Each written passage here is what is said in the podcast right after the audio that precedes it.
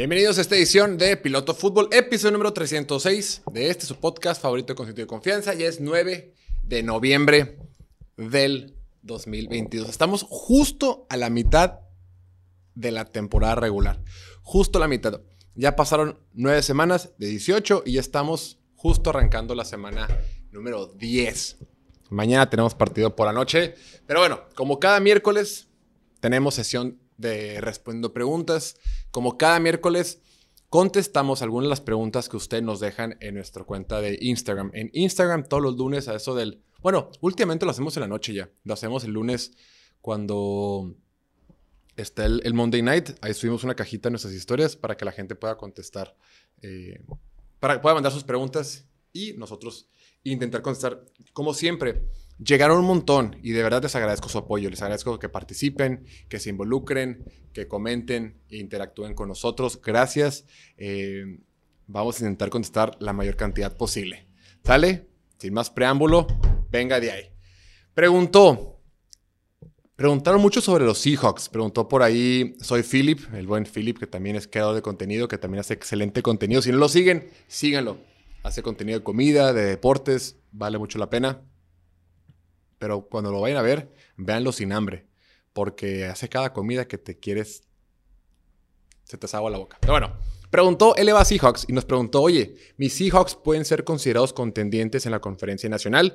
Preguntas similares mandó Aibar, mandó marinb.es05, René Campos 20, Edu Daniel, Héctor Cerecer, Diego-Andalón 22 y otras personas que no alcanzamos a poner. Pero la pregunta es muy sencilla ¿Qué va a pasar con Seattle esta temporada? ¿Traen o no traen? Y a ver, por definición, claro que son contendientes. Son número uno de su división. Han ganado, bueno, dos partidos divisionales esta temporada, ambos contra, contra Arizona. Lo más impresionante de este equipo de Seattle es que es un equipo muy completo. Se hablaba de que estaban en reconstrucción. No, yo lo dije y me equivoqué y claro que me super mega equivoqué. Se hablaba mucho de una reconstrucción del equipo de Seattle. Se hablaba mucho de que había mucho eh, jugador joven, mucho inexperimentado, mucho novato en posiciones clave.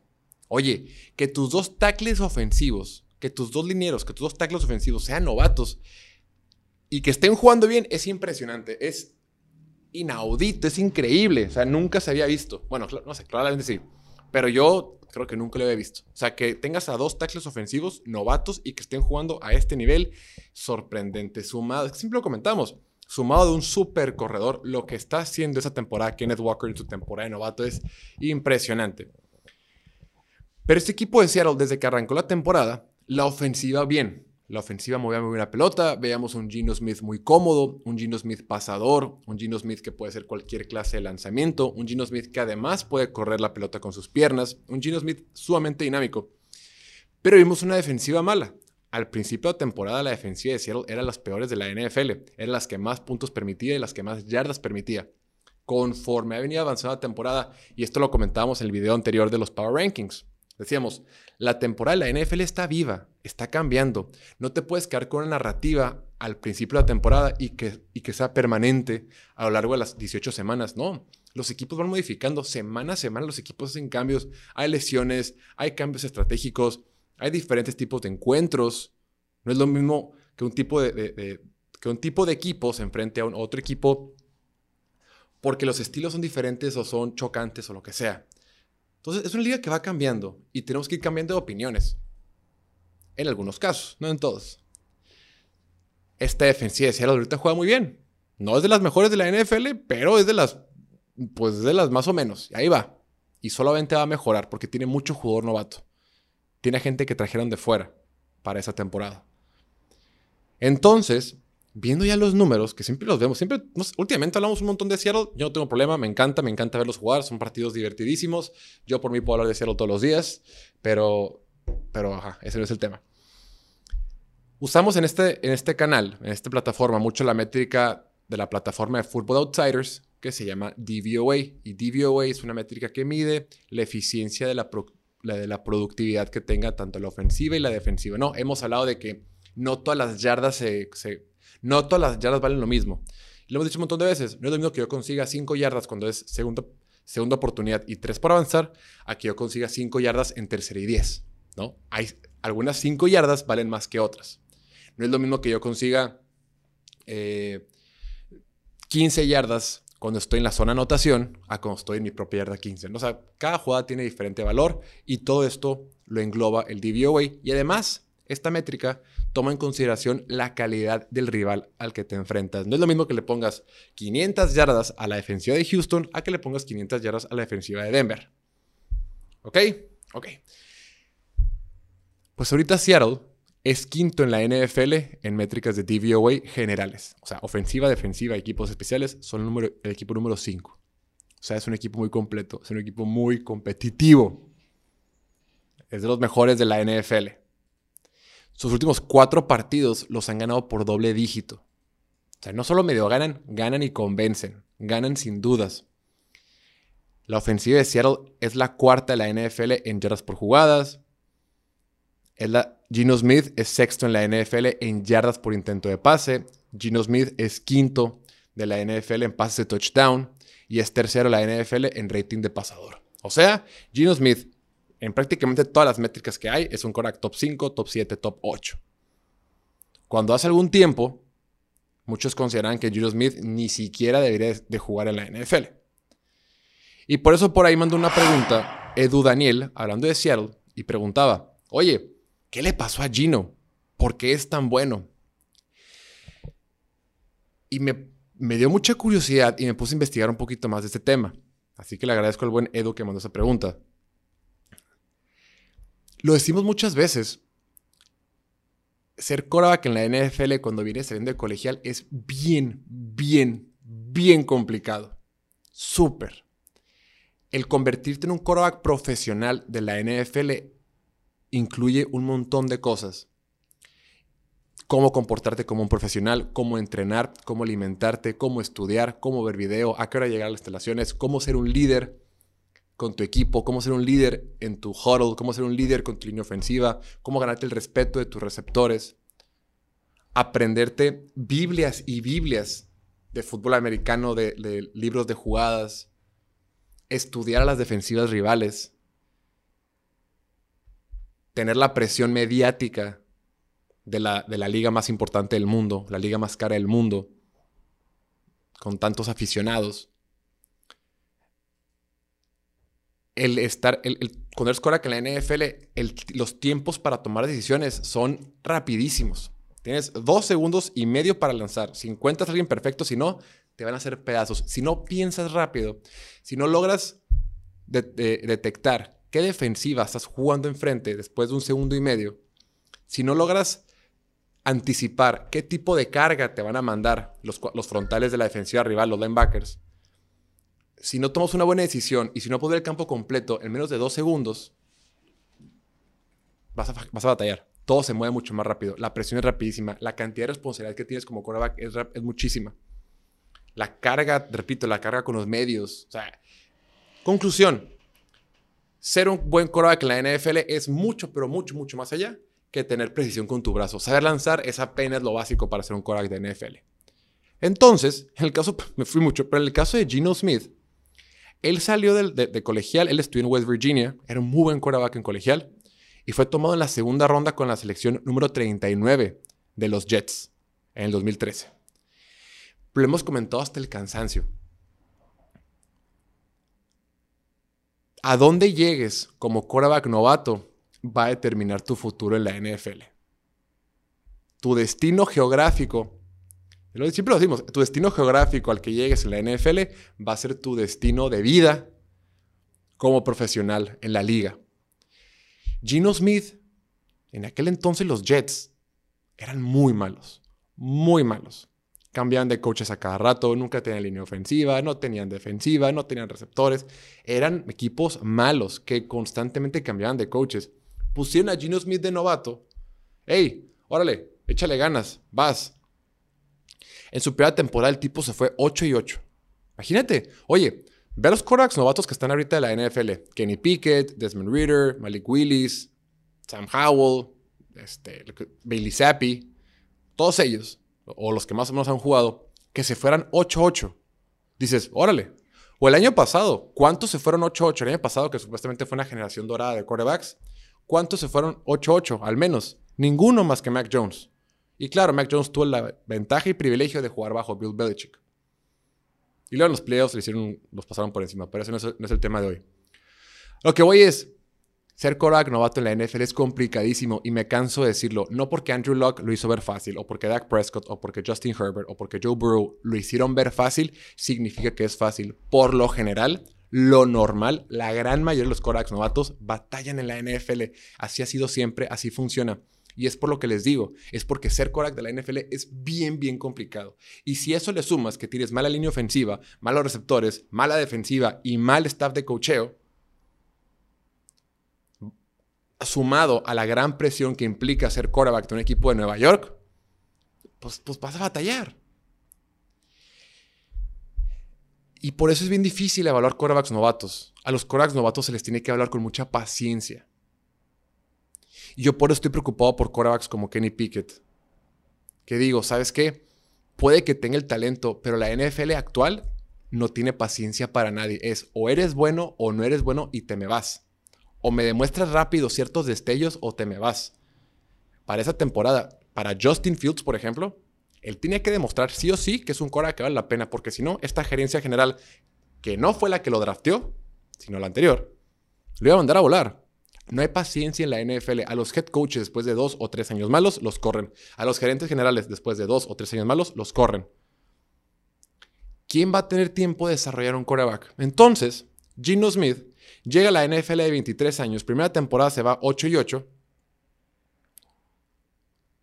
Segunda temporada se fue 3 y 10. En su segundo año, 3 y 10, en un escenario horrible. Imagínate que hubiéramos juzgado a Trevor Lawrence por lo que fue el año pasado con Jaguars, después de que estuvo bajo el peor coach en la historia de la NFL, que fue Urban Meyer. Imagínate. Dices, no, pues hubieras dicho, güey, no sirve para nada. Pero ya lo ves jugar, ya lo ves con poquitas mejores armas, ya lo ves con un poquito mejor corredor, ya lo ves con una línea ofensiva un poquito más sólida y vemos que tiene muchísimas jugadas positivas, muchísimas. Ya Trevor Lawrence hoy por hoy es un buen quarterback. Buen quarterback a secas. Pero si te quedas únicamente con la impresión de la temporada pasada y dices, no sirve para nada. Pues porque ve el entorno en el que estaba. Entonces a Gino Smith llegó una situación donde estaba destinado a fracasar hubiera tenido que sacar adelante un equipo él solo. Después de su segunda temporada, en la segunda temporada quedó 3 y 10. Nunca volvió a ser titular hasta este año. O sea, el 2014 fue la última vez que jugó. Bueno, en aquel entonces solo jugó 13 partidos. Fue titular todo el 2013, fue titular en el 2014 durante 13 partidos. 2015, 16, 17, 18, 20, 21 fue banca olvidado. ¿Sabes qué? Gino Smith no sirve para nada. Llega este año, después de casi 10 años, le dan la oportunidad de ser quarterback otra vez. Y yo, espérate, ¿cómo que es bueno? Pues sí, güey. Se tardó en desarrollarse nada más. Se tardó en desarrollarse porque ser quarterback en la NFL es bien complicado. Y eso quiero que se lleven el día de hoy antes, eh, antes de que piensen otras cosas. Es, si de pura chiripa Russell Wilson se queda en Seattle, probablemente Gino Smith seguiría siendo banca y probablemente nunca lo hubiéramos visto nunca lo hubiéramos visto jugar y todos nos hubiéramos quedado con la idea de que el tipo es malo. Ah, un Korak suplente X a secas. Eh. Creo que lo he comentado y, lo he escuchado en otros podcasts, en, gente que son expertos en desarrollar quarterbacks. Eh, lo decía este JT, JT O'Sullivan, que era quarterback de la NFL y ahorita se dedica, tiene escuela de quarterbacks. O tiene un programa en YouTube. Y el tipo lo dice, dice, para mí, hasta después de tener cinco años en la NFL, puedes saber si un quarterback va a ser bueno o malo. El grado de desarrollo, de aprendizaje, de entrenamiento, de estudio, de todo eso, tarda más o menos cinco años, dice. Y claro, hay casos atípicos como los que mencioné hace rato, Andrew Luck, Justin Herbert y demás. Pero lo normal es que tardes mucho. Lo normal es que pase el tiempo y que poco a poco vayan mejorando. Lo normal es lo que pasa con Gino Smith. Empiezas mal, en una mala situación, te das cuenta de ciertos, de ciertos temas, vas aprendiendo, vas mejorando y eventualmente conviertes un buen quarterback. Pero sí, hoy por hoy Gino Smith está siendo uno de los mejores quarterbacks y qué gusto porque se lo merece. Híjole, ya se fue todo el tiempo. Vamos más rápido. Dice el buen Davo Alanis Bejarano, que le mandamos un saludo. Dice, ¿en qué partido Filadelfia perderá el invicto? Yo creo, Mira, sus siguientes partidos es Washington, Indianapolis, eh, Green Bay y Tennessee. Va contra Tennessee en la semana 13. Yo creo que ese partido contra Tennessee lo va a perder. Yo creo que se van a ir 11-0 y después van a perder. Después, siguiente pregunta, dice Juancho CCB. Nos dice, no soy tu mamá, pero ¿cuál es la diferencia entre RPO y Read Option? Dice que no, sé, que no es mi mamá. Le mando un saludo, significa que sigues el programa. Eh, cuando digo de mi mamá, seguido digo, cuando estoy explicando algún término, digo, oye, si no está viendo mi mamá, que no sabe nada americano, explico tal. Entonces, Juancho tiene una duda, pero dice, oye, no soy tu mamá, pero también tengo dudas. Ok, rápidamente. RPO y Read Option son conceptos ofensivos. RPO es una palabra que se compone de tres letras. RPO son, son tres siglas que significan Run, Pass, Option. O sea, corrida, pase, opcional. Opción. Son jugadas que los coaches, cuando las mandan, literalmente, literalmente entre la jugada está la opción de correr o lanzar el balón. O sea, el quarterback va a contar a la cantidad de linieros defensivos que van a estar enfrente de él, va a leer a un jugador y va a leer a la defensiva, más bien, perdón, va a contar la cantidad de linieros defensivos que van a estar, va a leer a la defensiva y sobre la marcha va a decidir si en esa jugada vale más la pena dar la corrida al corredor o lanzar el pase. O sea, dar la corrida al corredor o hacerle engaño y lanzar el pase básicamente, para entenderlo más fácil, en una misma jugada hay dos. es el RPO. El read option, hay read options que pueden ser RPOs, pero no, tanto. Mejor para mantenerlo en términos básicos, el read option básicamente es una corrida, es una corrida opcional, es un acarreo del quarterback, donde el quarterback va a andar la corrida con el corredor, corredor. Y tiene dos opciones. O dejársela al corredor o quedársela él mismo. Es el read option. O te dejo la corrida con el corredor o me la quedo yo. Lo que va a determinar qué decisión es la que va a tomar el quarterback, por lo general es el a la defensiva, o sea, el edge rusher. Al edge rusher, el ala defensiva, entiéndase como un TJ Watt, un Nick Bosa o alguien así, va a estar en la esquina de la línea defensiva y a él lo van a dejar solo. A él nadie lo va a bloquear. Entonces el quarterback va como a atacar a ese edge rusher y va a hacerle engaño a la corrida o va a hacer el intento de dejar la corrida. Si se da cuenta que el edge rusher se va con el corredor, entonces el quarterback se va a quedar la pelota y va a correr el mismo. Pero si se da cuenta que el edge rusher se está quedando para cubrir, para contener su banda, o sea, que está protegiendo la banda nada más o el exterior de la jugada, lo que va a hacer el coreback, le va a dejar la corrida al corredor y el corredor ser por el centro. O no por el centro, pero por adentro. ¿no? Entonces, entendamos, RPO es corrida con opción de pase y read option, por lo general, es una corrida donde se la puede quedar el corredor o el mismo coreback. Ahí está, mi buen Juancho. Después, híjole, se me acaba el tiempo. Dice Darmendaris97, muchas preguntas de Green Bay. También Moisés Serino, Fer Rodríguez, Egma Hawks, eh, Tiago Lucas 2226. ¿Cuál es el problema con Green Bay? Nos preguntan que si ya se prendieron las alarmas. Amigo, las alarmas ya se reventaron, ya llegó la policía, llegan los bomberos, ya se acabó. Green Bay está terminado. Ya tiene marca de tres ganados y seis perdidos. O sea, esto ya ni siquiera, ya, ya no estamos ni siquiera hablando de lo mismo. Minnesota va 7-1, o sea, están tres juegos y medio atrás de Minnesota. Oye, pero pueden ser wildcard. Pues sí, pero Dallas ya tiene seis victorias. Seattle ya tiene seis victorias. Nueva York ya tiene seis victorias. Ahí viene San Francisco. Está complicadísimo. Sus siguientes partidos son contra Dallas, contra Filadelfia y contra Tennessee. Bueno, Tennessee y luego Filadelfia. Y luego tienen más partidos divisionales. Está bien complicado el escenario para los, para los Packers. ¿Y cuál es el problema? Todo, todo. Bajas en la línea ofensiva. El juego por tierra a veces funciona, pero lo, que, único que funcionaba el juego por tierra, Aaron Jones está lastimado, quién sabe cuándo pueda jugar. No tiene receptores, no fuiste por receptores, son receptores novatos, inexperimentados. Aaron Rodgers no está lanzando bien, no tiene buena comunicación, le sueltan pases, el vato tira pases a los pies, el tipo está tarde para lanzar pases. La defensiva está llena de estrellas, pero no detiene a nadie. Perdieron a mucha gente también. El staff de cocheo perdió mucha gente. Perdieron a su coordinador ofensivo, Nathaniel Hackett, que se fue con, con, con Denver. Perdieron a su coach de quarterback, Luke Getzi, que se fue con Chicago.